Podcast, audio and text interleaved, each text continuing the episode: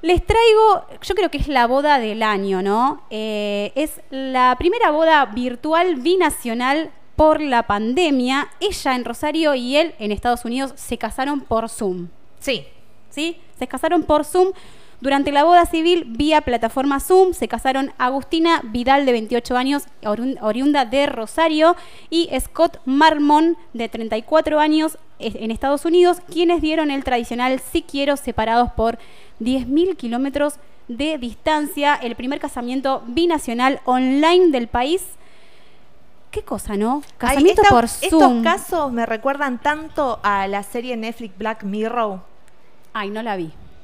No la vi mal, no la vi. Mati, ayúdame en esta. la piloté acá, la Pero Leti te lo de tarea. Vi, dos o tres capítulos, sí, a lo mejor no sé, a ver, capaz que justo el capítulo que vos me querés comentar. ¿En qué capítulo específicamente? No, no, no, en que no, no, no, no, no. en ah, ninguno de los capítulos eh, hay una boda. Pero ah. digo, eh, cuando estos acontecimientos especiales son atravesados por la tecnología y se terminan de resolver de manera virtual, ah, digo, me hace eh, recordar mucho a que no estamos muy lejos de lo que plantea esas, eh, esa serie.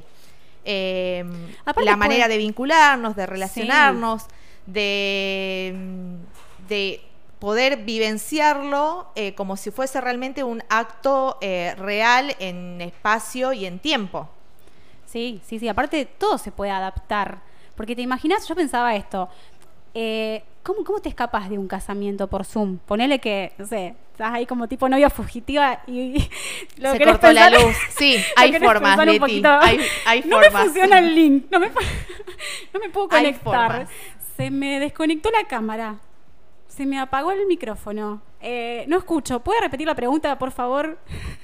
¿Cómo te escapas de esa situación? Es como que es más fácil, ¿no? Sí, sí, sí. Eh, no, de si te querés escapar, vas a encontrar la manera.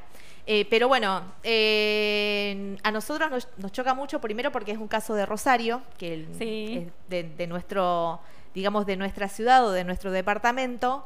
Em, y que, bueno, está justamente atravesado por estas plataformas como es Zoom, como es la tecnología, como es eh, la virtualidad de las cosas. durante la pandemia hemos encontrado o hemos conocido un montón de situaciones, por ejemplo, de eh, nada, eh, nacimientos de que se dan a conocer porque el padre no llegó, no, yo no sé si ha llegado a escuchar e-, ese caso, pero bueno, escuché. Em, el padre estaba en otro lado, la mujer entra en parto, entonces firma y el hombre presencia y encuentra, eh, bueno, vive todo ese momento a través de una filmación de celular. y así, que es lo primero que se me viene en este momento, bueno, viene muy relacionado también a esto. Eh, que es algo que me gusta en realidad porque con todo esto de la pandemia y de la tecnología, yo creo que, eh, y con esto también que eh, se le da mucho, bueno, hay mucho miedo, o en realidad ya empieza como hasta cierto rechazo de, que cuánto tiempo estamos con el celular, de que si en realidad la tecnología vino a hacer cosas buenas o a hacer cosas malas. Y todo depende en realidad de cómo lo utilicemos. De que eh, nosotros seamos quienes tengamos el poder sobre las, estas herramientas y no sean las herramientas quienes estén eh, con poder sobre nosotros. Así que eh, ese límite lo va a saber marcar cada uno y siempre y cuando venga a resolver un problema, una situación, imagínate, no se podían casar porque quedaron varados. Esta es la situación, ¿no? el novio se fue a Estados Unidos, dos días antes de que cierran las fronteras quedó varado allá y bueno, decidieron hacer la boda de manera virtual. Y está bien, es como que de alguna manera viene a solucionar un, problema. Eh, y está bueno decir, che, me casé por. Me casé por Zoom. Raro, para la historia. Quedará para, la para la historia. De esta manera entonces la ceremonia se realizó a las 19 horas de Argentina ante un juez de Estados Unidos y unos pocos amigos e invitados especiales que siguieron las alternativas de la boda desde las pantallas de sus dispositivos.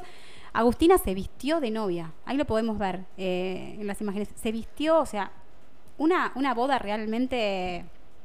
Amé, amé, amé que no, no, todo el glamour, increíble, se, se vistió para la ocasión. Sí, hay ciertas cosas que no se pueden eh, dejar pasar, como el vestirte de blanco, la decoración, la, corona, el maquillaje, la familia alrededor. Bueno, eh, muchos jóvenes también, estudiantes que se han recibido durante la, la pandemia y han recibido sus calificaciones o las notas y, ese el título, digamos, por, por Zoom y han ah, quedado festejando durante, en, sus casas, que que al principio, los primeros casos, era como, wow, o sea, te recibiste, recibiste la noticia en tu casa, estás vos solo, eh, a lo mejor con algún familiar, con tu madre, con un hermano, con quien compartir esa emoción. ¿Con quién te abrazás? ¿Cómo, cómo lo, eh, lo, canalizás esa alegría? Así como, no es lo mismo que recibirte en los pasillos de la universidad que podés así como gritar y abrazarte con todo el mundo. Y después lo que viene atrás, que te tiren huevos, que te, que, te abracen, que no se hagas un poco